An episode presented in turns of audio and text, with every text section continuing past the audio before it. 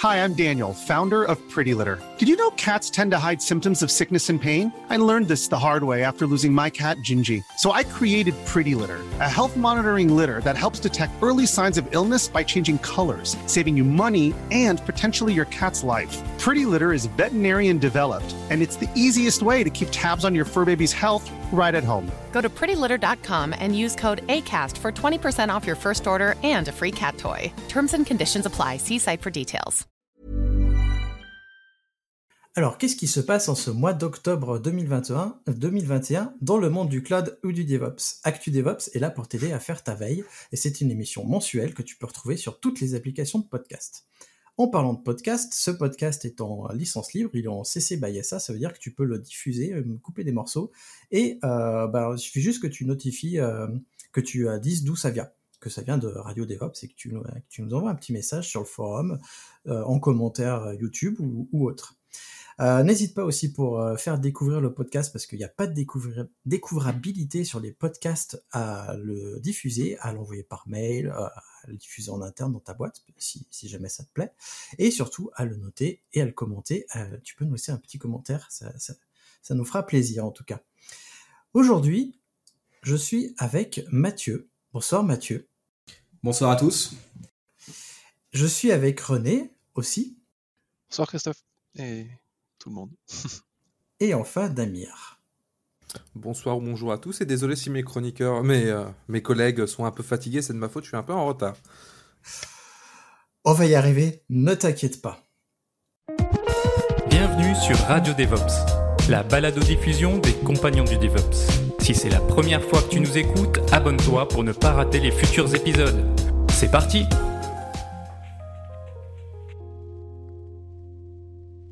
Bonjour à toi, chers compagnons, et on va aujourd'hui parler de plein de sujets importants, et on va finir par un petit sujet positif, une petite news sympathique, donc reste jusqu'à la fin, tu verras, ce sera intéressant. Et pour commencer, c'est moi qui m'y colle avec un sujet euh, pas des plus joyeux, mais bon, il faut qu'on en parle, parce que si tu es fan de jeux vidéo, tu as dû le remarquer, les prix des cartes graphiques flambent. Et encore, quand on en trouve. Et c'est pareil pour les consoles comme la PS5 ou la dernière Xbox il y a des pénuries de plus en plus nombreuses, mais surtout euh, des semi-conducteurs euh, qui sont en pénurie. Alors, c'est pas une news très récente, mais comme la pénurie, euh, elle n'est pas prête de s'arrêter, en fait, je me suis dit que ce serait le bon moment pour en parler et faire le point. D'où est-ce que ça vient? Quels sont les impacts de ces pénuries? Combien de temps ça, ça peut durer? Est-ce que l'on peut craindre des choses pour l'avenir de la tech avec ces pénuries de semi-conducteurs? J'ai trouvé de nombreuses sources qui expliquent le, sou le, souci et je te les mets en description. Pour faire simple, euh, le marché est en extrêmement forte croissance, ça se dit pas beaucoup ça, en très forte croissance avec l'essor euh, des objets connectés et la crise du Covid n'a rien arrangé. En effet, euh, il y a eu un équipement massif des gens qui ont dû, grâce, enfin, à cause ou grâce au télétravail, acheter des centaines de millions de PC. Enfin, on parle de centaines de millions de PC un peu de partout.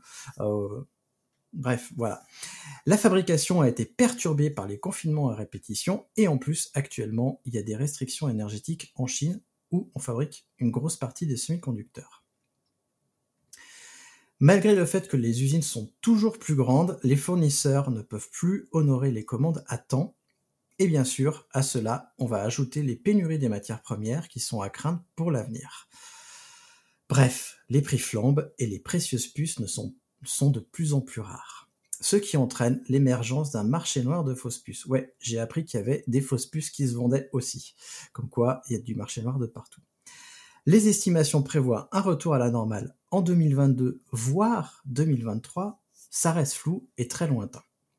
Beaucoup de secteurs sont touchés et l'industrie automobile est en pleine crise parce qu'il y a énormément de semi-conducteurs dans les voitures, dans les GPS, dans l'électronique. Bref, la plupart des constructeurs ont été contraints de freiner, voire de stopper leur production, et notre cloud chéri n'est pas en reste.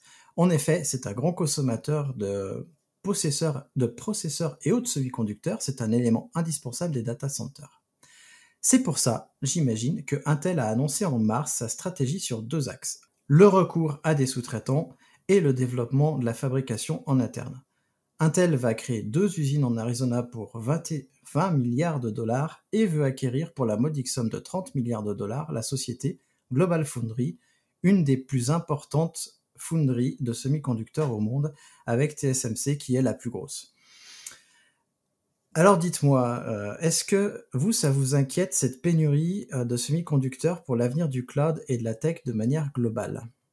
Alors je peux peut-être commencer. Euh, moi, ça m'inquiète pas tant que ça. Alors c'est sûr qu'il y a une pénurie, comme tu le dis. ça va forcément se stabiliser un jour ou l'autre. C'est problématique aujourd'hui pour certains clouds. J'ai connaissance de clouds qui ont des, problèmes à cause de ça mais euh, j'ai encore l'impression qu'il y avait euh, y, un peu, y avait un peu de marge. Enfin bref, euh, il y a toujours de la place dans le cloud. Les délais sont beaucoup plus longs. Et je pense qu'on finira par s'en sortir. J'avais entendu dire aussi que les mineurs de Bitcoin avaient acheté aussi, enfin de crypto-monnaies en général, avaient acheté beaucoup de cartes.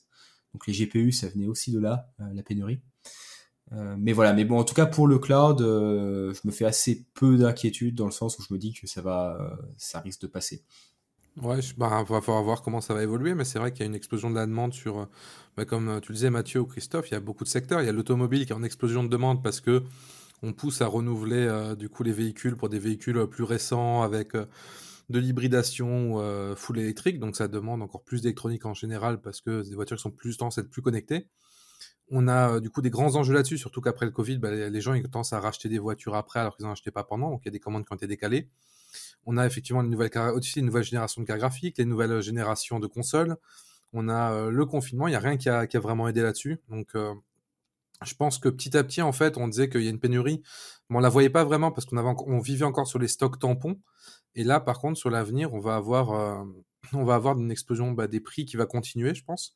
Et euh, des, une des choses aussi dont on n'a pas parlé, c'est qu'au-delà de, des matières premières qui ont des gros soucis à être extraits en, nombre suffisant, et aussi, euh, bah, du coup, comme on le disait, des, usines qui vont construire du coup les semi-conducteurs, on a oublié un, une, un, gros goulot d'étranglement actuellement, bah, c'est tout simplement le transport en fait. Le transport, euh, donc tout ça, on va pas se, mentir, hein, c'est envoyé par cargo qui sont pas forcément les trucs les moins polluants ou les plus rapides.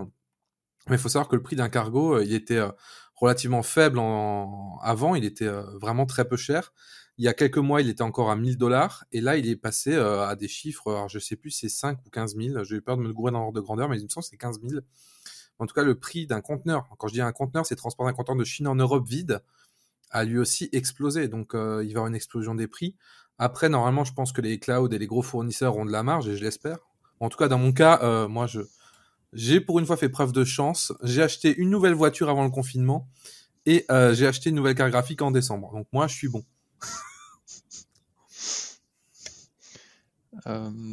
Euh, bah, que je peux ajouter, c'est qu'on peut faire une petite, euh, peut-être une petite, euh, un petit ping à notre ami Benoît Petit qui nous dirait qu'il y a un reportage très intéressant de Philippe Biwix sur les, sur justement les, les matériaux et que c'est ça, c'est une tendance à la, donc effectivement à la raréfaction et que ça va être de plus en plus problématique dans le futur.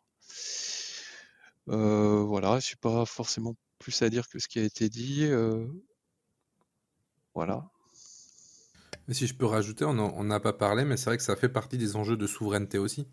C'est que là aujourd'hui on voit qu'on a tout délocalisé en Chine et au final bah, c'est un SPOF. Hein. Si demain vous avez un problème là-bas, bah, du coup vous êtes bloqué. Et du coup là on voit bien que il y a de la latence en plus, donc on, risque d'avoir d'autres problèmes euh, qui vont découler de ça. Si on avait une production plus localisée, on aurait sûrement un impact qui serait euh, peut-être pas plus faible, mais en tout cas qui pourrait être résorbé beaucoup plus vite, et on pourrait avoir sûrement un meilleur contrôle sur, euh, sur, ça en fait. Donc c'est vrai que c'est aussi un des enjeux de la souveraineté, ça faut pas faut pas l'oublier, même si c'est quelque chose qui est plus matériel. on a tendance à parler plus du logiciel, là c'est vraiment en pur matériel, c'est important aussi. D'où aussi le move d'Intel de rapatrier des usines euh, aux États-Unis, je crois notamment, et en Europe aussi, ils ont des plans euh, à terme. Donc, euh, c'est aussi un enjeu stratégique pour eux, c'est de pouvoir fournir au plus près et d'être plus réactif en cas de problème. Oui, je ne l'ai pas dit en effet, mais Intel a des plans pour étendre ses usines en Europe. en effet, l'autonomie des semi-conducteurs, elle est vraiment importante. pour moi, j'y vois plusieurs avantages. Le premier, c'est comme tu le disais, éviter de faire transiter tous ces semi-conducteurs en bateau. Si on peut les fabriquer au plus près, c'est mieux et éviter d'être dépendant parce que là je l'ai pas je l'ai pas dit parce que la news était quand même grosse mais du coup euh, l'Asie et la Chine a un pouvoir finalement sur le monde avec avec ces semi-conducteurs qui est de plus en plus important. Et on l'a vu, euh, il y a eu une guerre qui a été déclarée euh, par Trump quand il a commencé à dire ah, bah ouais, bah non, vous pouvez plus venir importer vos, vos puces chez nous parce que voilà. Ça, ça fait partie, ça fait partie des sources du problème. Moi, je ne serais pas aussi optimiste que vous parce que la pénurie des, matières premières, elle, elle, va être de plus en plus réelle et le coût d'extraction des métaux rares va être de plus en plus élevé. Ce qui fait qu'à un moment donné, est-ce que les puces qui, qui demandent beaucoup de matières premières vont pas être de plus en plus chères au point que ça devient plus intéressant d'utiliser ces puces Et moi, je me pose des questions sur est-ce qu'on peut faire autrement Est-ce qu'on peut faire mieux Est-ce qu'on peut réduire notre consommation en puces Est-ce que, justement, est-ce qu'on n'est pas vraiment en train de trop consommer de puces? De manière globale. Hein. Pour le cloud, euh, on peut, hein, on peut toujours réutiliser le matériel, euh, utiliser du matériel qui a plusieurs années, etc. Mais c'est pas ce que veulent les clients. C'est aussi ça. Il y a aussi une, éducation à faire côté client. Aujourd'hui, un cloud qui utilise du matériel un peu vieillissant, eh ben, il sera tout en bas dans Cloud Mercato, donc euh, le client sera pas content. S'il n'a pas les dernières générations de GPU, le dernier hardware pour faire du chiffrement ou du cloisonnement de mémoire sur les hyperviseurs, etc., etc., eh ben, on n'est pas certifié machin, donc euh, ça va pas. On peut pas avoir des contrats gouvernementaux ou autres. Bref, tout ça, ça vient aussi d'une demande client qui veut le dernier hardware, qui veut les dernières cartes, qui veut les dernières fonctionnalités de, de sécurité du hardware moderne, etc., etc. Euh, et ça, bah, les, clouds sont un peu forcés de suivre le mouvement si euh, on veut, enfin s'ils veulent rivaliser avec, euh, avec la concurrence. Et ça va pas s'arranger, même au-delà du cloud, si on regarde bah, l'exemple de Windows 11 qui tombe à pic, qui, qui, va pousser aussi peut-être des, renouvellements de PC, bah, c'est pas le genre de choses qui va, qui va aider, on va dire, à tenir des objectifs un peu plus, un peu moins consuméristes, on va dire, au niveau des renouvellements d'appareils électroniques. Après, logiquement, il y aura un petit équilibre qui va se faire au moins avec le prix du marché si les prix explosent, les gens vont moins consommer, donc ça va se réguler à, peu près normalement. Après, c'est normalement, c'est toujours la, magie du capitalisme. Dans la théorie, tout se fonctionne tout seul. Euh, dans la vraie vie, c'est pas comme ça. C'est un peu Kubernetes, en fait, le capitalisme. Dans la théorie, tout se passe bien, ça s'autorégule. Dans la vraie vie, c'est ouais, des fois, faut y aller quand même. Hein. Euh, je crois que comparer le Kubernetes au capitalisme, tu m'as achevé là. Ah ouais, non mais j'adore faire des, des analogies. Hein. Maintenant, les gens, je pense que les auditeurs commencent à me connaître. Moi, en tout cas, je suis curieux de voir ce qui va se passer euh, et je je sais pas comment euh, comment ça va évoluer euh, parce que euh, on a vu euh, les dépenses liées au cloud, enfin les dépenses. L'utilisation du cloud va aller de plus en plus, de manière plus en plus importante puisque qui dit objet connecté dit stockage, dit traitement de données, etc. Donc, moi je me dis il va y avoir un truc là. Il va y avoir un truc. Bon, en tout cas, euh, oui, vas-y René. Non, juste, euh, juste pour rebondir, après, je suis assez d'accord avec toi. Moi, si j'ai laissé peut-être euh, percevoir que j'étais pas inquiet, non, je suis quand même assez inquiet. Moi, je suis tout comme toi, assez pessimiste sur le fait que tout aille bien. on voit qu'il y a quand même un sérieux problème d'énergie et de, et de, de raréfaction des matériaux. Et à un moment, va peut-être falloir se poser la question à quoi on va utiliser ce type de ressources Est-ce que voilà, est-ce qu'on va pas pouvoir enfin, les utiliser dans des, pour des choses qui sont vraiment importantes et pas, pas d'autres Voilà, on va peut-être arriver à des situations comme ça. Je pense. En tout cas, si vous voulez approfondir ce sujet-là, on a fait trois épisodes sur l'écologie. Je vous renvoie à la playlist écologie qui est sur YouTube et, je vous mets le lien en description. René, puisque tu avais la parole, je vais te laisser la parole tu vas nous parler euh, des problèmes qu'ont eu Slack et Twitch euh, récemment. Et on va pouvoir approfondir ces, deux problèmes-là. Oui, alors j'espère que vous allez m'aider parce que c'est vrai que j'ai pas très bien travaillé cette fois, j'ai pas trop creusé le sujet, mais ce que je sais c'est que la semaine dernière, en fin de semaine, ben, Slack a eu un certain nombre de problèmes, euh, manifestement liés à des, un changement de DNS. Ils ont poussé euh, des nouvelles choses sur leur DNS et effectivement, ça a eu un impact pour un certain nombre d'utilisateurs. Euh, en l'occurrence, euh, ben, dans mon équipe, on a été confronté au problème. On a eu, je pense, entre une journée et une demi-journée d'indispo de Slack, ce qui a été un petit peu pénible. C'était assez bizarre parce que effectivement ça touchait pas forcément tous les appareils. on le voyait pour les appareils qui utilisaient sur le web, bah, on avait des problèmes, pas forcément sur les mobiles. c'était un peu compliqué avec le DNS. Je pense que ça dépendait de quels étaient les fournisseurs. Mais voilà, ben même un gros acteur comme Slack, qui fait partie, qui a été racheté par Salesforce il n'y a pas très longtemps, une grosse société, ben, parfois il peut avoir aussi ce type de problème. Voilà, donc on a vu ça sur Slack. Bah, je vous laisse un petit peu enrichir si vous voulez en dire un peu plus sur Slack, et après ben, je vais parler de Twitch. J'avoue que l'incident Slack, j'ai pas trop, j'ai pas trop regardé. Je pense qu'il y a à nouveau des gens qui sont exclamés pour dire ah bah c'est toujours le DNS quand il y a un problème. Le bon vieux classique. C'est toujours le réseau. Moi, j'ai vu en effet que les Slack de mes clients étaient tombés, mais chez nous, on n'était pas impacté parce qu'on utilise notre propre solution. Hein. On est sur Frogit, donc Frogit était toujours là. Mais c'est un vrai problème parce que il y a beaucoup de gens qui utilisent Slack et euh, on va pouvoir parler justement de la centralisation avec une autre news plus tard. Donc, je garde euh, mes problèmes de centralisation pour plus tard. J'ai pas grand chose d'autre à, rajouter, on va dire. J'utilise pas non plus Slack euh, professionnellement. Des pannes, ça arrive, donc voilà. Euh, comme toujours, ça finit par revenir. Euh, les gens se plaignent, mais rien de nouveau, on va dire. c'est, ça arrive. Faut, faut l'avoir, en avoir conscience et en effet, il faut réfléchir. On en reparlera, mais il faut réfléchir à qu'est-ce qu'on doit, qu'est-ce qu'on fait, comment on travaille quand c'est down, quand c'est un composant critique, on va dire après voilà, c'était pas c'était pas forcément la pire des pannes et donc là pour euh, donc en, donc cette semaine là par contre il y a eu un truc un peu plus euh, hardcore pour Twitch. Donc euh, Twitch a été victime d'un leak de données. Alors je sais pas si à ce niveau-là on peut parler que de leak parce que là on a peut-être dépassé un peu la fuite là.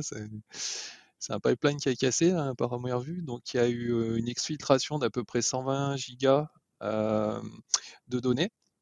Hum, qui contient quand même des choses assez sensibles, euh, à savoir qu'à première vue, euh, l'archive se nomme part 1, donc il y a peut-être un part 2 avec euh, ou un et peut-être plusieurs parts avec avec donc encore des données qui ont fuité de chez Twitch. et donc parmi les choses qui ont fuité, il y a quand même les les revenus, enfin du moins le, le chiffre d'affaires des principaux streamers donc voilà, la liste enfin, classée de tous les streamers, combien, combien ils ont gagné, etc. Apparemment assez détaillé. Il y a tout un tas aussi de projets internes qui ont fuité. donc une certaine, je pense, certaine valeur en R&D, enfin pas mal de, projets assez intéressants. Donc ça a été traité, on mettra les liens dans, je pense dans les notes de, l'épisode, mais ça a été traité par différents articles et il y a aussi Micode qui, a fait une émission sur le sujet avec un invité qui dont je n'ai pas le nom là en tête, mais qui, est venu en parler et, c'est assez intéressant. Donc je vous encourage à aller écouter cette émission. voilà. Et je voilà, je vous laisse la main si vous voulez ajouter des choses parce que vous en savez peut-être plus que moi sur le sujet. Oui, alors l'invité c'est Diffun d'Intelligence. Si vous ne connaissez pas, c'est aussi un YouTuber. Euh, je vais mettre le lien de sa chaîne YouTube en description. Il y a beaucoup de choses qui ont leaké. Moi, ce qui m'intéresse euh, d'aborder avec vous euh, sur cette news, parce que le salaire, moi je m'en tape un peu, mais par contre, tout ce qui est soft, tout ce qui est soft, c'est important parce que je crois, enfin, j'ai jamais entendu parler de ce genre de leak avec du soft euh, jusqu'à présent. Et j'ai vu en effet dans des, euh, dans des screenshots qu'il y avait euh, du soft, y compris, c'est ce qui m'intéresse là, peut-être le code Terraform de l'infrastructure Twitch. Donc on en saurait peut-être plus sur comment est-ce que fait l'infrastructure Twitch, etc. Bon, moi je suis pas allé voir ce genre de choses, mais qu'est-ce que ça peut, qu'est-ce que ça peut en fait engendrer pour une société de voir liquer son code interne comme ça? Il y a eu une analyse que j'ai vue quand même, je vais juste rajouter ça, euh, une petite analyse, euh, je sais plus par qui, j'ai vu ça sur Twitter où ils sont, quelqu'un est un peu allé analyser ce qu'il y avait justement. Effectivement, il y a du code Terraform, il y a, il y a eu un peu des analyses en disant qu'il y, avait en termes de contre-mesures justement pour euh, pour les hacks et enfin, les, enfin, je sais pas trop comment dire, mais des contre-mesures pour du deny of service, des choses comme ça, que c'était assez avancé. Euh, il y avait quand même des choses assez intéressantes à ce niveau-là. Et euh, l'autre euh, chose que je voulais rajouter quand même que j'ai vu, c'est à première vue, Twitch a pas trop communiqué pour le moment. Ils ont commencé à le faire en disant que par contre, en termes de pour les utilisateurs, tout leur Enfin, il y a pas eu, ils n'ont pas les, cartes de crédit, donc les cartes de crédit n'ont pas, ont pas fuité, et aussi à première vue, les mots de passe des utilisateurs n'ont pas fuité. Donc, et dans la foulée, ils ont fait un renouvellement, je crois, ils ont demandé à tout le, un renouvellement de mots de passe pour tous leurs utilisateurs. Effectivement, c'est un leak assez massif, donc je pense qu'une des premières conséquences, c'est que Twitch va apparaître dans les compagnies qui contribuent le plus à l'open source dans, le prochain classement, ça c'est sûr. Euh, non, plus sérieusement, euh, c'est vrai que euh, c'est assez impressionnant parce que je pense qu'on n'a jamais vu une quantité aussi grosse de leaks, que ce soit du code ou autre chose. Là, c'est vraiment important. À voir si la partie 2 est un fake ou pas. Pour info, on n'avait pas revenu dessus, mais ça a été leak par une personne sur 4chan, il me semble, qui a diffusé un lien torrent en expliquant que la compagnie était toxique et qu'il fallait qu'il y ait des compétiteurs. Donc selon lui, euh, il fallait, euh, voilà, c'est fait pour que des compétiteurs puissent se construire là-dessus. Euh, dans la réalité, je pense que voilà, il n'y a pas de miracle, hein, ça va être plus compliqué que ça parce que derrière, faut savoir l'exploiter, derrière, faut savoir avoir les moyens d'acheter, de louer les serveurs, etc. Donc c'est un peu, c'est pas aussi simple que juste make build, make Twitch et hop, c'est bon. Pour le coup, à voir ce que ça va donner. Il y a beaucoup de données personnelles aussi. Apparemment, il y a même des, euh, MP qui ont été euh, leaks. Donc ça, c'est à voir après ce que ça a donné d'un point de vue euh, protection des données. Et ouais, d'un point de vue business, bah, ils avaient un concurrent à Steam. Donc là, ça dévoile leur, stratégie business et un peu ce qu'ils focus dans, dans les prochains temps. Après, il y a toute l'intelligence qu'ils ont construite sur l'encodage et tout là. Ça doit être des choses qui doivent être impressionnantes. Quand on voit la taille de Twitch aujourd'hui, c'est quelque chose qui est intéressant pour le coup. Donc à voir quand il y aura des gens qui vont prendre le temps vraiment d'analyser, de voir ce qui est exploitable, ce que ça va donner. Et effectivement, c'est. Alors après, pour l'origine du pour l'origine du leak, on ne sait pas encore, mais il y a quand même de gros, gros, gros, gros doutes que ce soit un employé qui aurait leak en fait tout ça parce que bah là il y a tellement de choses. S'il y a une faille de sécurité, elle a dû être gigantesque ou la personne a dû être ultra patiente parce que bah même s'il y a une faille, généralement quand il y a un trafic aussi gros, surtout quand sur du cloud, bah, vous voyez qu'il y a quelque chose qui est en train de partir quoi. Donc pour le coup, moi, la plus, il y a de grandes suspicions sur un ancien employé et de ce qu'on a eu comme témoignage déjà. Il faudra que j'essaie de retrouver le, lien, mais euh, les employés auraient dit que la sécurité à Twitch, c'était pas leur point fort et qu'en interne, globalement, si vous étiez un GTech euh, et que vous étiez, par exemple, un développeur ou autre chose, vous aviez par défaut accès à la grande majorité des repos, y compris des données sensibles. Ce qui, euh, là aussi va, va pouvoir, va montrer en fait que bah, faut faire attention même en interne en fait et qu'une fuite ça peut arriver très rapidement et que bah, ça peut être assez grave pour l'entreprise. On voit le, cas, à voir après ce que ça va donner maintenant dans les mois qui viennent pour le coup. Je suis, d'accord avec ça aussi. Sur la réutilisation du code, j'y crois pas une seconde. Hein. comme tu disais, personne ne va construire un, nouveau Twitch en se basant sur le code actuel parce que c'est trop spécifique. Et de toute façon, ça serait euh, interdit parce que ça reste du code propriétaire de toute façon. Euh, bon, bien sûr, personne ne, peut vérifier, mais euh, bon, ça m'étonnerait que ça se fasse. Euh, et après, bah, c'est toujours intéressant de voir comment c'est fait chez les autres. C'est vrai. Après, moi, j'ai pas regardé. Ça m'intéresse, même pas tant que ça, dans le sens où, bah, c'est, comme je vous disais, c'est très, très, très spécifique. Twitch, c'est une grosse plateforme, etc. Tout le monde n'a pas les mêmes besoins, etc. Mais, mais bon, voilà. Tant, vraiment pas de chance pour eux. mais et après, bon, l'impact, on le verra sur le long terme. Euh, comme disait Damir, je crois, le, plus embêtant pour eux, je pense, c'est dévoiler leur stratégie et leur R&D euh, aux concurrents. Pas le détail, le détail c'est pas important, mais sur quoi ils, font travailler finalement. Bah, le détail, dites-vous qu'on galère généralement à reprendre le code d'un collègue euh, quand on a fait des vacances pendant 15 jours sur un, petit script. Donc imaginez faire ça à une échelle de toute une entreprise mondiale. Donc voilà quoi. Ça donne un peu le, le niveau de compréhension qu'il faut avoir. Vous irez sûrement plus vite à rebuild la moitié pour votre besoin. Après, ce qui est intéressant, je pense, c'est de voir que ben, même des grosses sociétés comme ça peuvent, euh, enfin, c'est ce qu'on disait, hein, on l'a déjà dit plein de fois, peuvent se faire avoir. Tout le monde, personne n'est à l'abri. Et puis, ce que tu disais, que je trouve aussi vraiment intéressant, c'est que ça peut aussi fuiter de l'intérieur, d'où, euh, euh, il y a des certaines conférences sur la métaphore de la forteresse en termes de sécurité, où on dit que la sécurité périmétrique aujourd'hui, c'est plus tout à fait au niveau et là ça peut-être que ça, le montre un petit peu même. Alors moi je vais un peu contrebalancer ce que vous avez dit parce que je suis aussi streamer euh, mais pas sur Twitch parce que justement j'ai choisi de pas aller sur Twitch et de rester sur YouTube. J'ai choisi de tout faire sur YouTube pour justement pas me perdre, hein, pas apprendre d'autres plateformes et je m'intéresse beaucoup justement au stream euh, euh, pour alimenter mes lives. Et il y a notamment YouTube, on a tendance à l'oublier mais est un peu à la traîne par rapport à Twitch sur, sur le live. Et à mon avis, YouTube ne va pas se, gêner pour aller euh, observer tout ça. Notamment euh, l'algorithme de compression euh, vidéo, l'encodage, qui est apparemment très efficace. YouTube a un très bon algorithme aussi, mais je pense qu'ils vont l'améliorer. Et ça va permettre, je pense, à YouTube de regarder ce que, ce que fait Twitch. Parce que eux, ils ont, ils ont le pouvoir, finalement, c'est Google, ils ont le pouvoir d'analyser tout ça. Donc il y a probablement quelque chose qui va se passer là-dessus. Vas-y, Damir. Honnêtement, je pense que c'est. Euh, ben, je, m'étais dit pareil pendant un peu au tout début. Après, je me suis dit, c'est. Euh, ben, ils ont déjà leur. Ben, faut pas oublier que YouTube, c'est YouTube avant, donc euh, niveau algorithme, et ça, ils s'y connaissent aussi pour, pour les flux vidéo. Et je pense qu'ils ont déjà de très bons algorithmes et qui travaillent encore actuellement dessus. Je pense que les algos de Twitch sont, sont très bien, ils ont aussi beaucoup bossé dessus, etc. Mais après, Google, est-ce qu'ils ont un intérêt à rebosser sur les mêmes algos ou juste améliorer leur, sachant que ça va leur prendre le temps de euh, compréhension de comment ça a été fait chez Twitch, pourquoi ça a été fait comme ça, etc. Et leur algo a peut-être aussi des, euh, des, points faibles. Donc, eux, ça va peut-être leur demander de recoder des trucs de leur côté. Je pense que ce sera plus rentable pour eux de continuer à améliorer leur algo. Parce qu'aujourd'hui, bah, Twitch domine euh, le game, entre guillemets, pour, pour plein de raisons. Mais je pense que la raison technique, par rapport à. Je parle de Twitch vs YouTube je pense que YouTube, techniquement, il sait faire du live aussi bien aujourd'hui.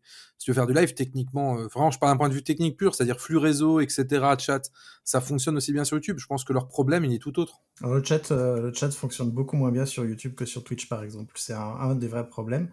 C'est que le chat est, pas bon. Mais euh, moi, je pense pas que YouTube va reprendre ce qu'a ce qu'a fait Twitch. Par contre, qu'ils vont regarder, c'est sûr, ils vont regarder ce qu'a fait Twitch pour, pour voir ce qui est en face. quoi. Ça m'étonnerait pas, ça. S'il y a des bonnes idées. Euh... Ça m'étonnerait pas. Maintenant, la question, c'est euh, comment Twitch va, va changer, va s'en relever, euh, comment va réagir Amazon? En sachant que Amazon, euh, Twitch, c'est pas non plus comment dire le service qui plébiscite le plus, je crois. Que c'est plutôt un boulet pour eux qu'autre chose. Bah, tous les services de vidéo sont, sont peu ou pas rentables, même YouTube. Pour une raison très simple, c'est que ça coûte extrêmement cher en termes de stockage, en termes de networking, la vidéo, que ce soit en streaming ou en rediffusion, c'est ce qui coûte le plus cher en fait. Donc euh, c'est très dur d'être rentable dessus.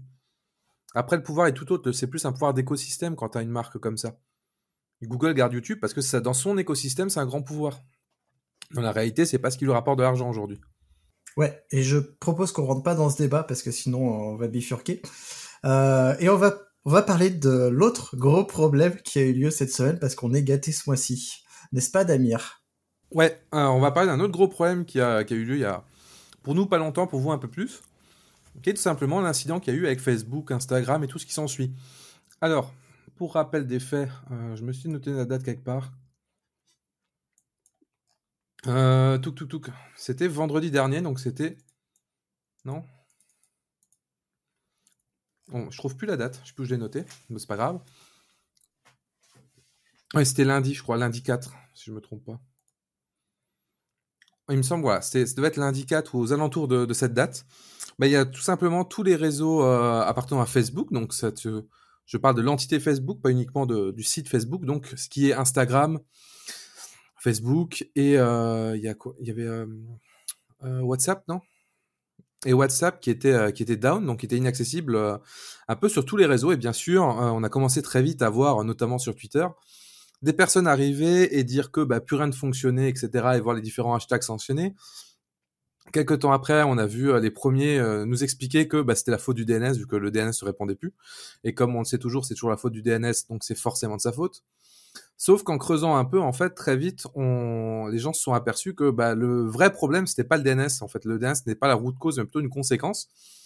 Et que le vrai souci de tout ça, en fait, c'était simplement les routes BGP qui avaient été supprimées. Donc globalement, euh, qu'est-ce que ça, qu'est-ce que ça veut dire? Ça veut dire que, bah en fait, euh, pour vous résumer un peu comment fonctionne Internet, j'en ai déjà parlé dans un précédent épisode, mais je vais essayer de re-résumer ça et re-simplifier ça.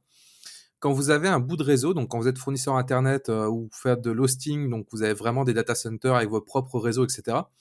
Vous avez entre guillemets un bout d'Internet, donc sous la forme de range IP publics qui vous appartiennent. Ces ranges IP là sont attachés à votre entité. Votre entité possède ce qu'on appelle un AS, qui va être votre entité réseau en fait. Cette entité réseau, elle va avoir du coup ces, ces différents ranges que vous pouvez répartir comme vous voulez. Mais il faut bien un moment que vous annonciez aux autres personnes du réseau, parce que le réseau, on rappelle, c'est un, ensemble de nœuds.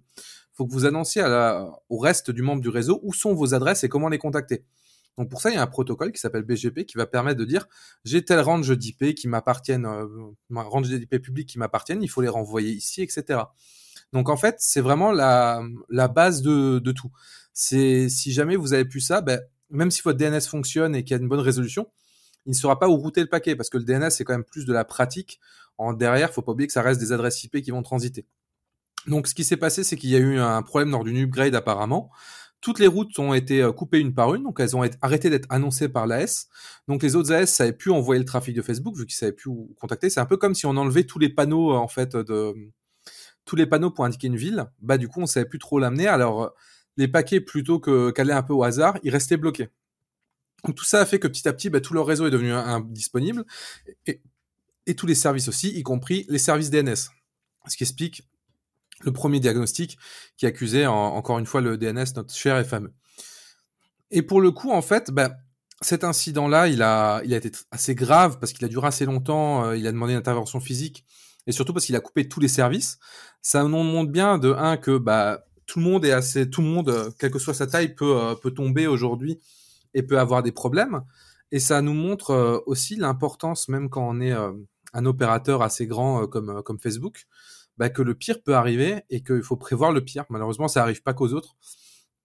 Donc pour le coup là, ils étaient peut-être euh, pas forcément les mieux préparés, dans le sens où les DNS étaient tous sur leur AS. Ça aurait été ça aurait été une bonne idée, par exemple, de les mettre sur un autre AS aussi, pour avoir euh, au moins une tolérance de panne là-dessus. Ça aurait pu être intéressant, d'avoir des, petites choses comme ça pour essayer en fait de, de mitiger les, mitiger les problèmes. Même si encore une fois, un problème comme ça, 90% des entreprises euh, bah, se sont pris aussi euh, en pleine gueule. Hein. Il a pas, faut arrêter de, se leurrer là-dessus. Et clairement, les gens de chez Facebook euh, sont pas non plus euh, mauvais techniquement. Ça, ceux qui disent ça, voilà. Il y, a des, y a des raisons de choix et le risque quand même était relativement faible. Mais quand ça arrive, malheureusement, BGP, bah, vous, avez, vous avez intérêt à avoir prévu quelque chose parce que il y a tout qui va péter derrière. Et pour faire un lien avec un incident qui était, qui est arrivé il y a quelques temps, il y a maintenant au moins 6-7 ans, il y avait eu un peu pareil en France avec beaucoup de sites d'information notamment, qui était dû à un problème d'une boucle BGP, si je me souviens bien, chez Oxalide, un RIP Oxalide qui aujourd'hui a été racheté par Claranet.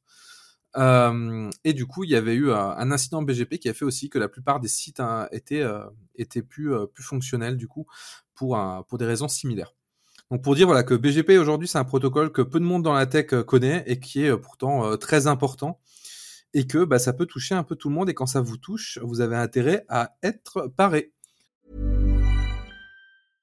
Hey, I'm Ryan Reynolds. At Mint Mobile, we like to do the opposite of what Big Wireless does. They charge you a lot, we charge you a little. So naturally, when they announced they'd be raising their prices due to inflation, we decided to deflate our prices due to not hating you. That's right. We're cutting the price of Mint Unlimited from $30 a month to just $15 a month. Give it a try at mintmobile.com slash switch. $45 upfront for three months plus taxes and fees. Promo rate for new customers for limited time. Unlimited more than 40 gigabytes per month. Slows. Full terms at mintmobile.com. Hi, I'm Daniel, founder of Pretty Litter. Cats and cat owners deserve better than any old-fashioned litter. That's why I teamed up with scientists and veterinarians to create Pretty Litter. Its innovative crystal formula has superior odor control and weighs up to 80% less than clay litter. Pretty Litter even monitors health by changing colors to help detect early signs of potential illness. It's the world's smartest kitty litter. Go to prettylitter.com and use code ACAST for 20% off your first order and a free cat toy. Terms and conditions apply. See site for details. Donc du coup, je sais pas ce que vous en pensez de cet incident, si vous avez un peu suivi ce qui s'est passé, euh, les différents, euh, les différentes choses qui sont dites dessus. Ouais, donc euh, bah faut pas jouer avec PGP. c'est pas effectivement c'est quand même fondamental pour Internet, euh, protocole fondamental. Euh, il y a eu des choses très drôles, euh, notamment les mêmes qui sont passés en comparant avec la Force Star Wars, avec Obi-Wan Kenobi qui a dit un grand bouleversement dans la Force quand ils font exploser Aldoran. Ils ont comparé ça avec la disparition de Facebook de, pendant un moment, c'était assez drôle. Euh, pour être plus sérieux, je crois qu'en fait, euh, j'aurais pas aimé être à la place du gars qui a poussé l'upgrade, mais en l'occurrence, il n'y était pas pour grand chose. Apparemment, c'est quand même un bug plus ou moins dans les firmware qu'il a poussé qui ont, conduit à ce problème-là. Donc euh, voilà, ça a été assez compliqué. Ils ont aussi eu un certain nombre de problèmes apparemment pour ils sont donc ils sont très bons techniquement. Ça, juste pour revenir sur ce que tu disais, je pense que chez Facebook il y a quand même des, des, pointures. Et par contre, ils ont eu quand même des problèmes au niveau sécurité pour ensuite accéder à leur data center. Ils avaient besoin de faire des, des accès au niveau physique et ils ont eu un certain nombre de problèmes pour accéder à leur site. Euh, enfin, ça leur a pris un peu plus de temps que, que, prévu. Et puis, ben aussi, il y a eu un effet de bord pour tous les gens qui utilisent, qui utilisent en fait Facebook pour s'authentifier bah, pour le coup, ils pouvaient plus s'authentifier sur un certain nombre de services parce que Facebook n'était plus là. Donc voilà, ça a été un peu pénible pour, pour un certain nombre de personnes. Juste pour rebondir sur ce que tu disais, le même de la force, pour le coup, il est assez intéressant parce que dans l'histoire, en fait, les gens ont montré au niveau réseau, ils ont vraiment senti en fait des perturbations réseau sur tous les autres réseaux parce que du coup il y a des paquets qui étaient en train de se perdre ou des interrogations réseau en boucle pour dire où sont les réseaux de Facebook, où sont les routes de Facebook ce qui a fait qu'il euh, y a eu euh, effectivement des, perturbations réseau. Et pour le coup, oui, il y a des personnes qui utilisent euh, du coup que ce soit Google ou Facebook, on pouvait utiliser ce qu'on appelle un, ça en provisionneur d'identité. Et le système d'authentification sur un site alpha, il va vous demander en fait vous authentifier avec Facebook, etc. Et lui, il va juste se connecter sur Facebook et genre faire de l'OpenID ou quelque chose comme ça pour récupérer en fait un token et vous authentifier au travers de ce service-là. Et bien sûr, comme le disait euh, René, si jamais bah, vous utilisez ça, si le service d'authentification, votre provider pour l'authentification est plus, euh, est plus dispo, ah bah, du coup, euh, ça marchera effectivement moins bien. Ouais, du coup, on a senti les impacts de la panne de Facebook aussi sur Twitter, parce qu'à un moment donné, Twitter répondait mal, parce que justement, déjà, il y avait plus de monde. On a tendance à oublier, mais Facebook, c'est l'un ou le plus gros site euh, du monde, il me semble, et que si Facebook, enfin si les gens sont pas sur Facebook, ils vont ailleurs. Donc à un moment donné, si tu as plus de 10% des gens de la planète, qui vont ailleurs, euh, tu sens, euh, tu sens ta charge monter. Alors je veux pas dire de bêtises, mais il me semble que Facebook maintient aussi des DNS et ce qui fait que l'absence de ces DNS du réseau a dû en plus bah, faire que les paquets réseau en effet ont surchargé d'autres DNS qui n'étaient pas forcément prévus pour ça en termes de taille. Et, euh, et outre l'authentification Facebook, il y a tous les euh, petits widgets que vous voyez sur Facebook et autres, euh, les petits trucs là, les petits boutons partagés, etc., qui font appel à du code qui sont hébergés par Facebook. Bah, tous ces sites-là, à chaque fois qu'ils faisaient des appels sur Facebook, qu'ils trouvaient pas, bah, ils, tentaient de, rappeler à nouveau. Tout ça, ça, ça ralentissait ces sites-là.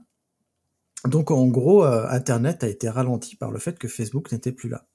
Et moi, ce que ça me fait euh, dire, c'est est-ce que finalement, on n'est pas arrivé avec ces géants-là à des géants d'une taille telle que l'absence d'un de ces géants, et on le sent, hein, que ce soit Facebook, Amazon Web Services euh, ou autre, dès qu'il y a un problème sur ces géants-là, on sent que tout Internet tremble euh, de manière globale, en fait. Est-ce que là, il n'y a pas un truc qui pourrait nous faire dire qu'il faudrait peut-être aller vers un peu plus de fédération euh, et un peu moins de centralisation. Parce que je sais pas si vous êtes. Alors Mathieu, toi tu es encore un peu jeune, mais je pense que René euh, et peut-être Damir, enfin peut-être que quand vous étiez jeune, Mathieu et Damir, euh, vous avez connu l'internet un peu moins centralisé, un peu plus répandu. je pense, oui. Bah, déjà à l'époque, on peut dire qu'il y avait, on n'était pas sur les réseaux sociaux, mais on était sur des forums beaucoup. Euh, chaque forum était maintenu par, euh, que ce soit les jeux vidéo, les trucs comme ça, par, euh, par des particuliers. Je me rappelle même sur Counter-Strike ou les jeux comme ça en ligne, c'était des serveurs euh, que les gens maintenaient, c'était pas des trucs gérés. Aujourd'hui, Call of Duty, je sais pas, c'est des serveurs, la partie démarre, voilà, on est sur un serveur. Avant, c'était des, maintenu par des joueurs. C'était quand même beaucoup plus décentralisé, en effet. maintenant, c'est vrai que c'est centralisé. Bon, ça a du bien, ça a du moins bien. Moi, ce qui m'a fait bien rire pendant la panne, et même après, hein, dans les médias, etc., c'est des âneries qu'on pouvait entendre entre ceux qui disent non, non, mais ils sont fait hack, euh, c'est voilà toutes les théories du complot. Euh. et les, même sur les médias, dans des grandes radios nationales, j'entendais euh, oh ben non, mais c'est pas possible que ça soit down. comment c'est possible que ça soit qu'un site web comme Facebook soit soit soit down pendant 6 heures, etc. Comme si c'était je sais pas l'internet c'est de la magie en fait. voilà, ça peut jamais être down. Je sais pas. Enfin, je sais pas les gens hors tech à quoi ils pensent en fait je, je comprends pas comment ils voient l'informatique, mais il y a, un problème de, même chez les journalistes, etc. Il y a tellement un, problème de culture, on va dire, de culture tech. Mais moi, j'ai halluciné, quoi. C'était vraiment le, le face-palme permanent quand je voyais ce que les médias sortaient sur le sujet. Bah, écoute, avant de me renseigner, moi, je me suis quand même posé euh, cette question-là. C'est, euh, j'avais vu la panne. Euh, de Slack et la panne de Facebook sans savoir ce qui s'était passé, elles étaient assez rapprochées toutes les deux. Je me suis dit, est-ce qu'on va pas aller euh, dans les années à venir vers euh, des piratages massifs, etc. Bon, après, je me suis renseigné pour voir ce qui se passait parce que bon, voilà, mais je me suis pas dit c'est une panne. Enfin, je n'ai pas répondu l'idée, mais je me suis quand même posé cette question-là. Est-ce que il n'y a pas des actes de malveillance et est-ce qu'on va pas aller vers des actes de malveillance, surtout quand on quand on parle de géants comme ça, tu vois? Alors, pour le coup, il y a, deux choses que je voudrais, euh, je voudrais dire là-dessus. Il y a la première chose, en fait, qui est... Euh, c'est vrai que dernières années, on va pas se le cacher, on a connu beaucoup d'incidents mondiaux. Alors, on ne sait pas exactement, euh, bah, est-ce que c'est une coïncidence Est-ce que c'est le fait que de plus en plus de gens sont indépendants, donc dès qu'il y a un problème, on va le sentir plus aussi Ça aussi, c'est une raison, parce qu'il y a eu les fameux CDN qui étaient tombés, il y a eu Fastly qui était tombé, CloudFront, non, pas CloudFront, Cloudflare qui avait eu des soucis aussi il y a quelques mois. Donc on a eu déjà pas mal d'incidents assez majeurs, entre guillemets. Euh, après, est-ce que la fédération est un, est un système magique qui va tous nous sauver? Euh, Oui et non, parce que euh, bah moi je suis en Mastodon par exemple. on va pas se le cacher, Mastodon c'est 99% de gens, bon, peut-être pas 90% de gens qui sont sur les instances officielles type Mammoth, etc. et qui vont qui vont être dessus, qui vont échanger dessus, et le reste des petites instances avec une moyenne de quoi? 10 utilisateurs actifs. Et au-delà de ça, faut pas oublier une chose, c'est que il y a plusieurs niveaux entre guillemets sur la entre guillemets sur la fédération, etc. C'est que imaginons on se dise euh, ok on fédère tout, tout le monde a son propre sa propre instance, imaginons de vie avec son mail, etc.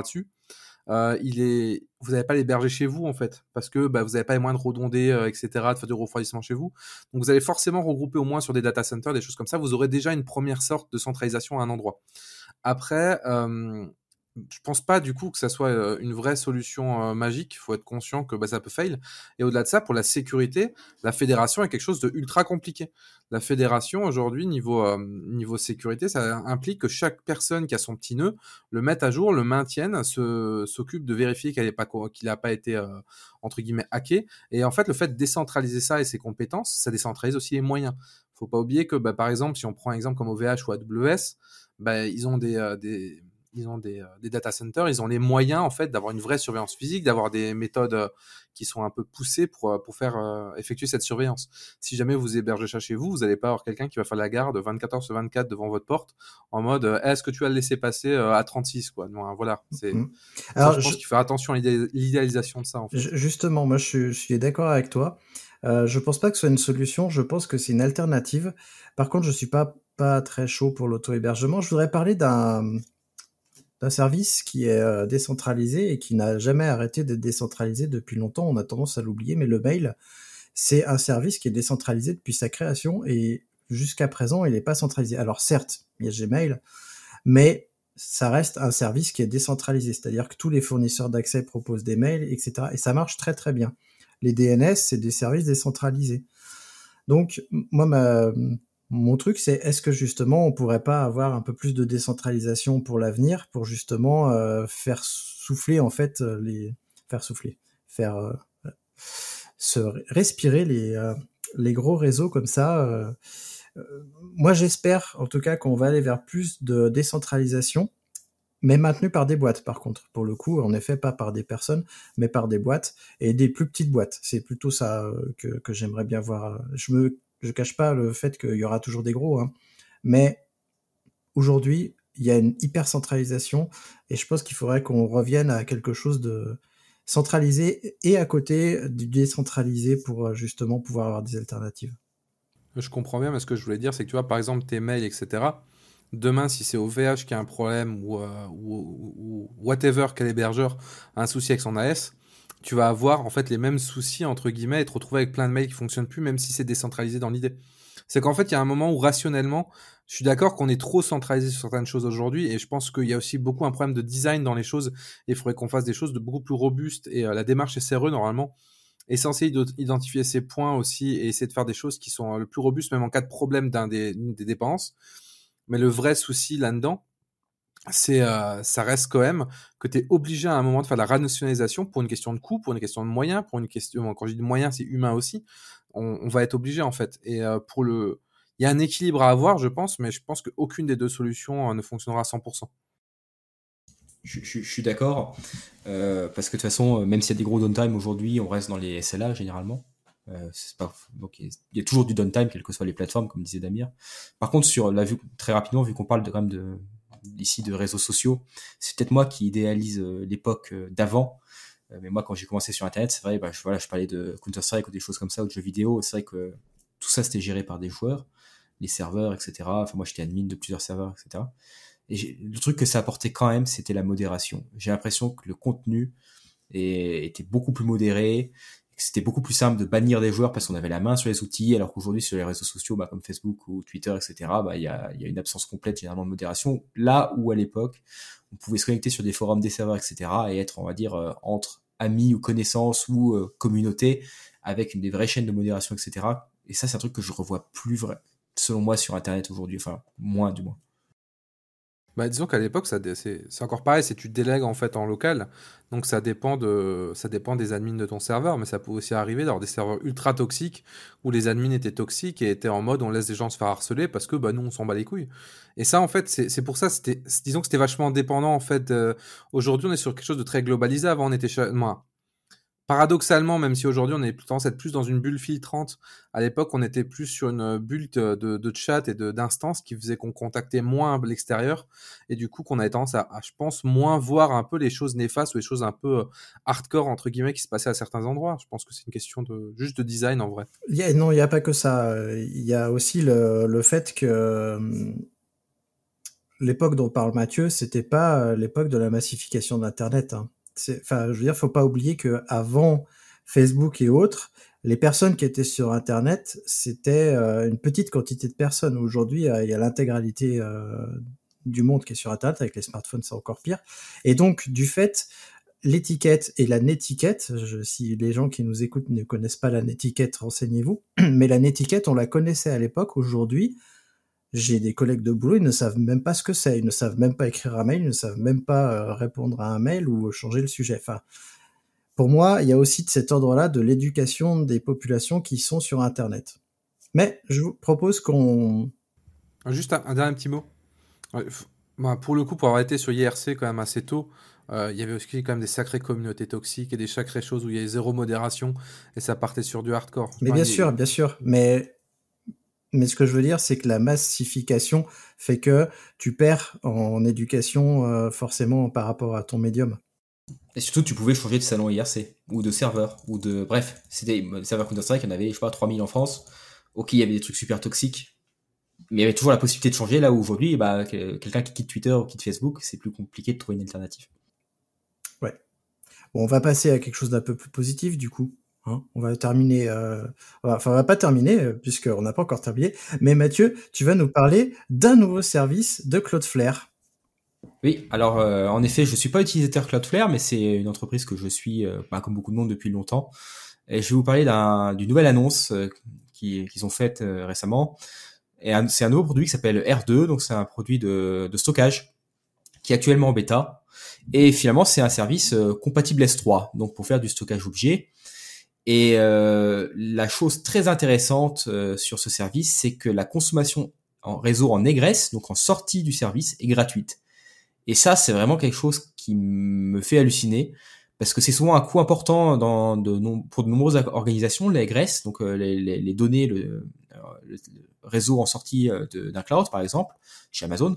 Et là, c'est gratuit, c'est très très surprenant, et ça met un gros coup de pied dans la fourmilière, hein, parce que je prends l'exemple de Corey Quinn, euh, donc un, quelqu'un de très connu dans la communauté AWS du euh, Duckbill euh, Group. je vous conseille de suivre son compte Twitter, c'est toujours très intéressant et très marrant.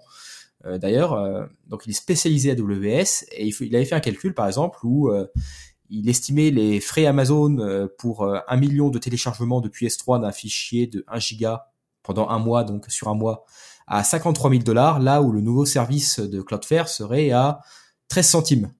Donc on est vraiment sur une échelle hallucinante euh, une, différence d'échelle hallucinante. Euh, pour la petite info, euh, Scaleway a également commenté en disant que chez eux, ça irait de 0 à 10 000 euros le prix de, ce stockage. d'un stockage équivalent. Donc 10 000, moi j'avais fait aussi le calcul chez Scaleway de 10 000 euros. Le zéro, je sais pas trop d'où ils sortent, peut-être avec du glacier ou autre, mais bref, ça serait 10 000 euros sur leur service de base. Et euh, voilà, avoir du frais, du, de l'aigresse en gratuit, c'est vraiment euh, assez hallucinant. Et surtout que c'est un produit qui s'intègre très bien avec euh, leur système Cloudflare Worker. Donc c'est des workers euh, du fonctionnel as a service finalement sur du edge. Et également, euh, ils ont des outils de, bah, de migration pour migrer d'Object Store S3, on va dire chez les cloud providers à chez eux. Ils ont l'intégration avec leur service DNS et même ils présentent des use cases comme des streams de données ou de l'IoT. Enfin voilà, moi j'ai vraiment été surpris par cette annonce et j'aimerais d'ailleurs voir plus d'annonces comme ça également de cloud européen parce que ça c'est un truc le edge le CDN et euh, le FAS on va dire euh, des choses comme ça ou même le stockage euh, sur le sur, sur au plus proche de l'utilisateur donc comme fait Cloudflare c'est un marché qui décolle pas mal. On le voit avec Netlify on voit avec Cloudflare aujourd'hui avec leur s 3 et leur Worker. On en voit d'autres et c'est quelque chose sur lequel pour le coup même si l'Europe rattrape son retard euh, sur beaucoup de choses, on est très très en retard sur ces domaines-là, sur ce domaine-là précis. Et euh, je me pose aussi la question est-ce que ce n'est pas seulement les leaders du marché qui peuvent tirer à ce point les prix vers le bas? Parce que il faut savoir qu'S3 chez les cloud providers, c'est un produit d'appel. Hein. C'est pas le truc sur lequel les clouds font de l'argent.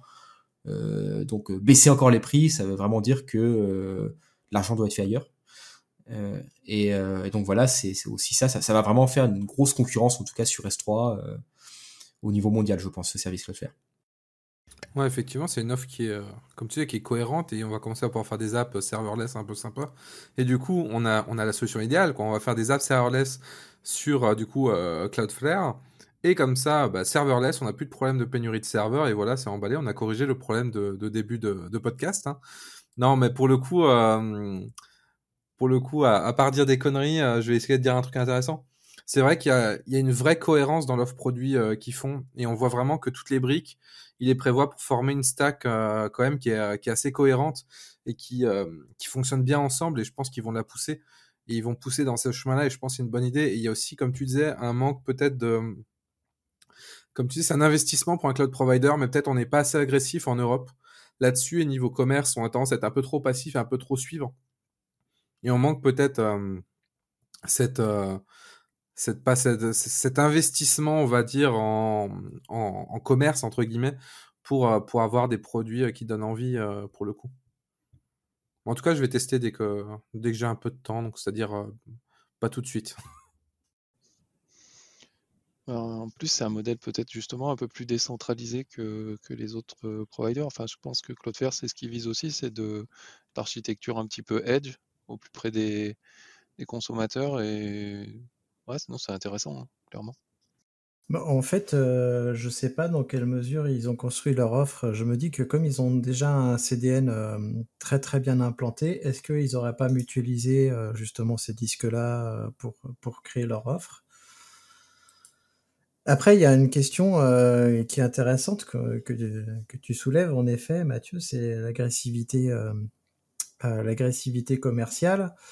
Je ne sais pas dans quelle mesure euh, nos acteurs européens qui sont peut-être plus petits, j'en ai aucune idée, euh, comment est-ce qu'ils peuvent suivre commercialement pour faire des offres euh, agressives? Moi, si je me pose la question avec mon pauvre petit sas là, on a acté il y a quelques mois qu'on n'aura pas de compte gratuit. Ah oui, alors si vous voulez venir sur Frogit, il n'y pas de compte gratuit, hein, mais parce que on peut pas se le permettre tout simplement, euh, on a fait des calculs et on peut pas se le permettre. Et euh, du coup, euh, comment est-ce qu'on fait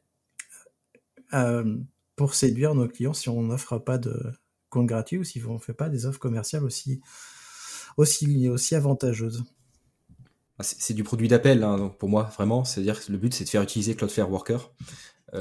et on l'a vu hein, récemment, euh, c'est un autre sujet, mais je le mentionne très rapidement, mais il y avait eu un, peu un bad buzz sur Arnaud Montebourg qui avait utilisé des solutions US euh, pour son site web, etc., etc. Mais je veux juste parler de la stack technique, c'était un peu pareil, c'est une Netlify avec du euh, du FAS en gros, donc site statique avec juste du FAS et un peu de stockage, voilà, sur du Edge.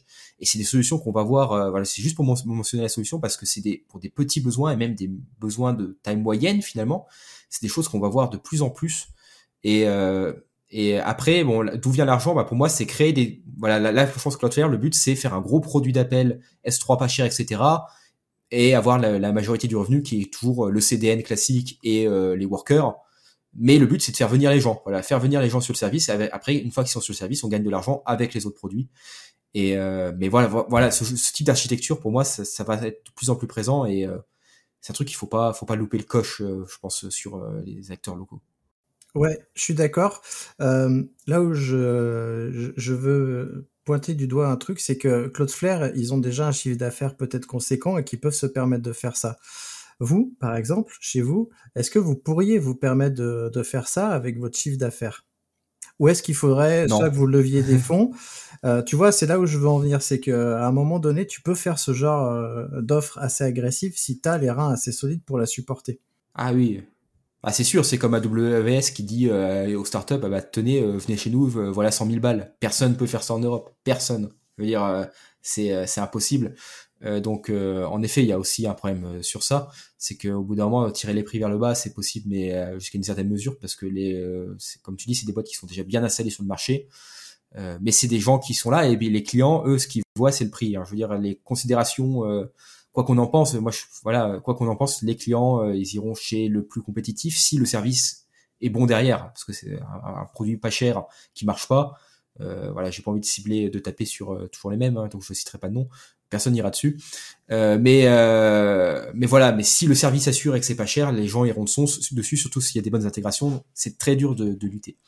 Ouais, je suis vraiment d'accord. Après, il y a des choses qui sont, enfin, les Américains ont cette capacité-là, et après, c'est même limite euh, anticoncurrentiel, hein, c'est qu'ils sont capables d'acheter un marché, quoi, de mettre le fric qu'il faut pour limite à des moments vendre à perte, s'acheter le marché, et, et ensuite, une fois qu'ils euh, sont les seuls, euh, voilà, remonter les prix, quoi. Donc, ouais, ça, c'est carrément. Enfin, c'est limite déloyal. Il y, a acheté le marché, hmm.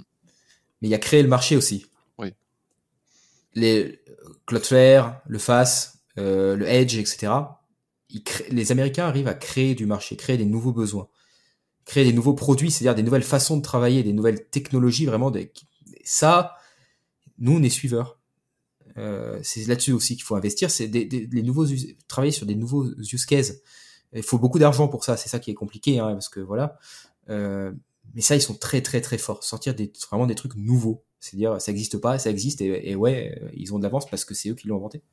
Ouais, je suis, vraiment euh, d'accord avec ça. Et moi, ce qui me, ce qui me perturbe un peu, c'est que nos amis américains, eux, ils ont la, ils ont la chance d'avoir un État euh, qui suit derrière et qui fait de la commande publique. Nous, on a nos États qui suivent pas. Malheureusement, nos gouvernements ne suivent pas là-dessus, font pas de commande publique. On sait vers qui passent les deniers français, européens. Juste pour euh, faire une petite précision sur ce que disait, disait René, j'ai fait une vidéo sur la stratégie du cricket, c'est cette fameuse stratégie qui dit que on va cannibaliser le marché à, même à perte pour que quand on soit euh, en position de monopole, on puisse faire les prix qu'on veut. Donc je vous renvoie à cette vidéo, je la mets en description. Et je laisse la parole à René qui voulait intervenir. Non, non, c'était justement pour préciser que c'est pas le cas de Cloudflare. En fait, Cloudflare, là, clairement, c'est de l'innovation, je pense. Mais après, voilà, il y a ce que tu disais, là, je savais pas que ça s'appelait la stratégie du cricket, mais ouais, c'est une pratique qui sont faites euh, chez Amazon côté retail, par exemple, euh, assez classiquement. Euh, voilà. Après, pour le coup, je pense que Là, on a du.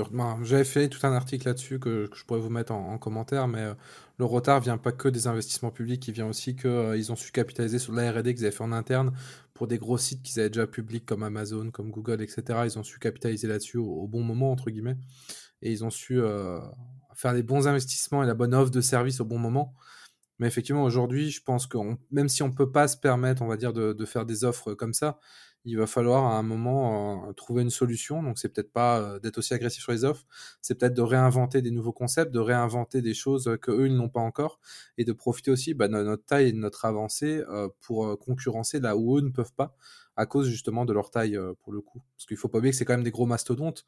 si demain les paradigmes changent totalement, ils vont mettre un peu de temps à s'en remettre, ils vont peut-être mettre un peu de temps aussi à, à faire le switch. Donc je pense que c'est là-dessus qu'on peut qu'on peut gagner et qu'on peut entre guillemets arriver à concurrencer un peu tout ce, tout ce système. Et c'est ce qu'essaient de faire des boîtes, ben, comme notamment euh, Clever Cloud, euh, comme euh, Platform Message, qui essaient de se placer sur d'autres marchés encore, par exemple.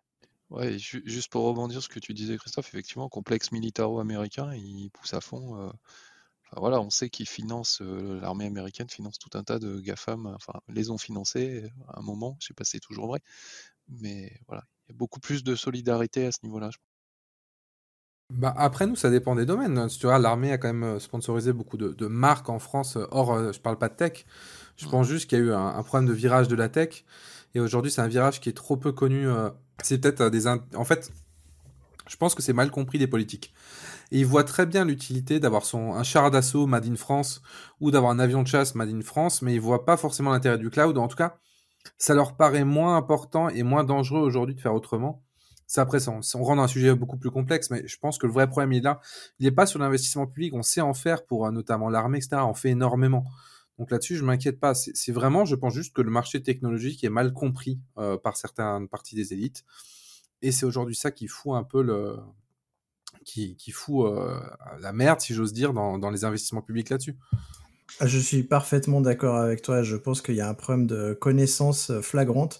Bah déjà, quand on voit même les ministres euh, qui se succèdent au numérique euh, dire des, bêtises plus grosses les unes que les autres, mais euh, typiquement en France, l'exemple de l'armement est un très bon exemple. On est le troisième exportateur d'armes au monde, donc notre notre industrie de l'armement se porte très bien et notre président va vendre des chars d'assaut et des avions. Ça fait partie de ses, ses prérogatives. Le cloud français, a priori, se porte bien en Europe, mais par contre c'est plus difficile à exporter, peut-être parce que en effet c'est mal connu, ou parce que c'est difficile d'exporter à quelque chose qui est territorialisé. Il y a peut-être ça aussi euh, dans notre fameux cloud, c'est que, alors je parle que des solutions data center, hein, je parle pas de nos, nos startups, parce que là la startup nation elle marche à fond. C'est un autre débat. Mais bon, je trouve que la comparaison justement euh, militaire versus tech est très très bien parce que on a un passé de vendeur d'armes et euh, ce serait bien qu'on ait un futur de euh, vendeur de tech. Après, je pense a, tu dis qu'il y a aussi un gros souci, c'est la territorialisation. Oui et non, parce qu'on arrive à vendre de l'armement aujourd'hui, on arrive à vendre du Rafale et du Leclerc en vendant aussi derrière la main-d'œuvre et de ça qu'il faut pour les maintenir, sachant que les pays ne pourront pas les maintenir seuls. C'est un fait, on arrive à le vendre. La vraie différence, c'est qu'aujourd'hui, euh, on te parle d'aviation de combat, on te parle d'armement militaire. Euh, la France va être reconnue parce qu'on a un vrai savoir-faire là-dessus. On n'a pas de savoir-faire reconnu en cloud parce qu'il nous faut encore du temps pour, avoir une offre entre guillemets plus solide. Et c'est ça qui nous manque. Il nous faut juste du temps et des investissements. Donc, est-ce que ces investissements doivent être publics, etc. C'est encore une autre question et je pense qu'on pourra faire un épisode euh, à part. Mais une fois qu'on aura ces investissements, je n'ai pas de doute qu'on arrive à, le vendre. Oui, je pense qu'on en fera un épisode. Euh, on va terminer sur euh, un outil que nous a dégoté René, qui va, devenir notre fournisseur d'outils officiel chez Radio DevOps. René, tu veux nous parler d'un petit outil? Alors j'ai regardé brièvement et je suis assez curieux de savoir ce que tu vas nous dire dessus. Oui, alors vous connaissez peut-être deux outils qui s'appellent Screen et Tmux, qui sont en gros des. Ah, je trouve plus émulateurs terminaux. Des multiplexeurs. multiplexeurs terminaux, merci. Et donc c'est très pratique pour, bah, pour pouvoir laisser une session ouverte et se déconnecter, pouvoir survivre par exemple à une perte réseau de son réseau personnel quand on est connecté sur un système à distance de faire du multi-fenêtrage, etc. Donc des outils très pratiques et qui commencent à être, alors, s'ils sont très performants, peut-être un petit peu vieillissants. Et donc il y a une petite, il y a un outil là qui est une alternative qui s'appelle Zedige, qui est qui, ben, qui a le petit nouveau. Et je dirais son point fort, c'est par rapport à un Temux où souvent c'est des combinaisons de touches et c'est assez difficile euh, quand on l'utilise pas au, jeu, au quotidien de le prendre en, de le prendre en main. Il faut se rappeler un peu les combinaisons de touches, etc. Puis c'est des combinaisons de touches des fois un petit peu un petit peu rotor. Là, il y a, il y a, il y a une... ce que j'ai trouvé intéressant, c'est qu'il y a un, bandeau en bas qui rappelle, euh, on peut facilement se, ça fait un rappel des commandes. Enfin, je sais pas comment dire. Il y a, il y a il y a un rappel des, commandes usuelles et du coup, il y a, ça nécessite un, beaucoup moins d'efforts au niveau de la mémorisation pour les commandes. Et euh, ben, l'outil progresse euh, assez rapidement. Et donc euh, voilà, je vous encourage à essayer de, le télécharger, de l'utiliser parce que ça a l'air assez prometteur. Voilà, même si Temux, Temux reste, reste très très bien. Hein. Je ne veux pas, pas, pas dire que c'est un mauvais outil, loin de là mais voilà, une, alternative qui, peut être intéressante. En effet. Je crois que c'est écrit en Rust. Absolument. Ah, bah J'ai voilà. pas voulu le dire parce que Ah bah on va dire que je suis orienté. Ah ben voilà, ça a le point Rust. Bah bravo. Ah punaise. On l'avait réussi à faire un épisode, bah non en fait.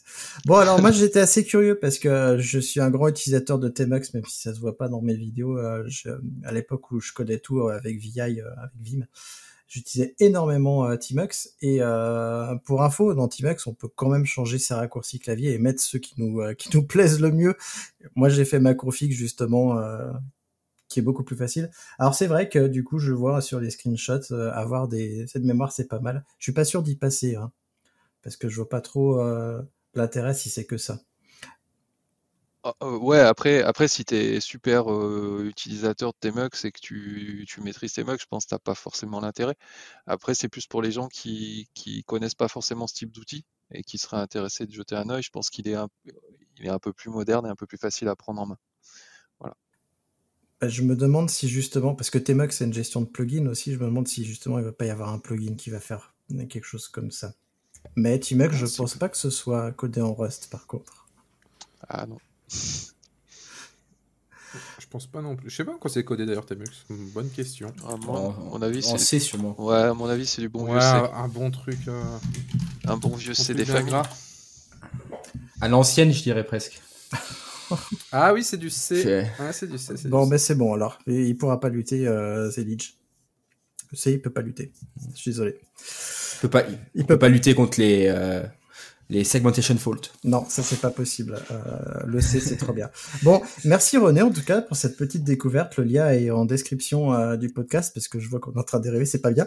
On va clôturer euh, ici ce podcast. Euh, avant de vous laisser le mot de la fin, je rappelle à notre auditeur qu'il peut venir discuter avec nous euh, dans la communauté des compagnons du DevOps.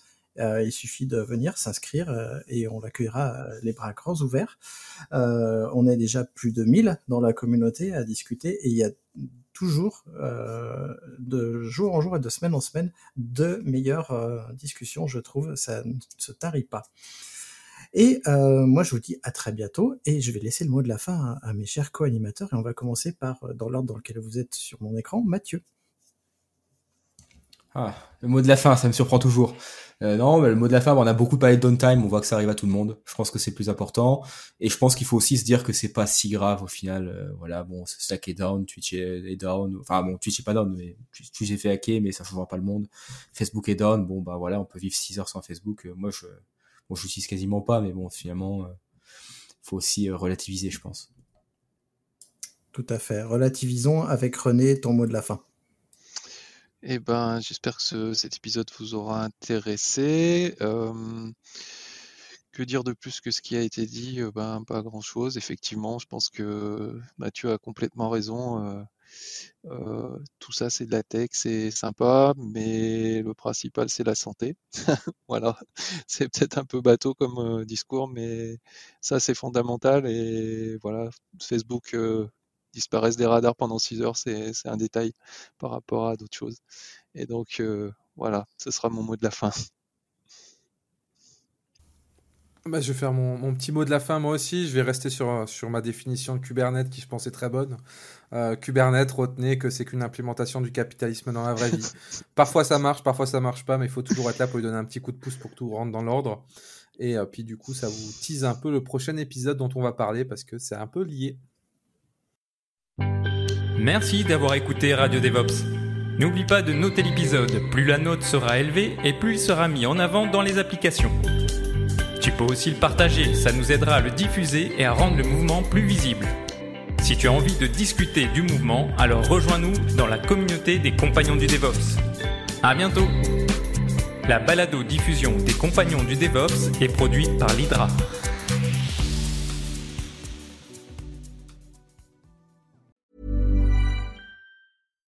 Hi, I'm Daniel, founder of Pretty Litter. Cats and cat owners deserve better than any old fashioned litter. That's why I teamed up with scientists and veterinarians to create Pretty Litter. Its innovative crystal formula has superior odor control and weighs up to 80% less than clay litter.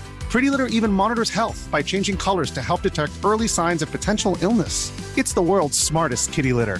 Go to prettylitter.com and use code ACAST for 20% off your first order and a free cat toy. Terms and conditions apply. See site for details.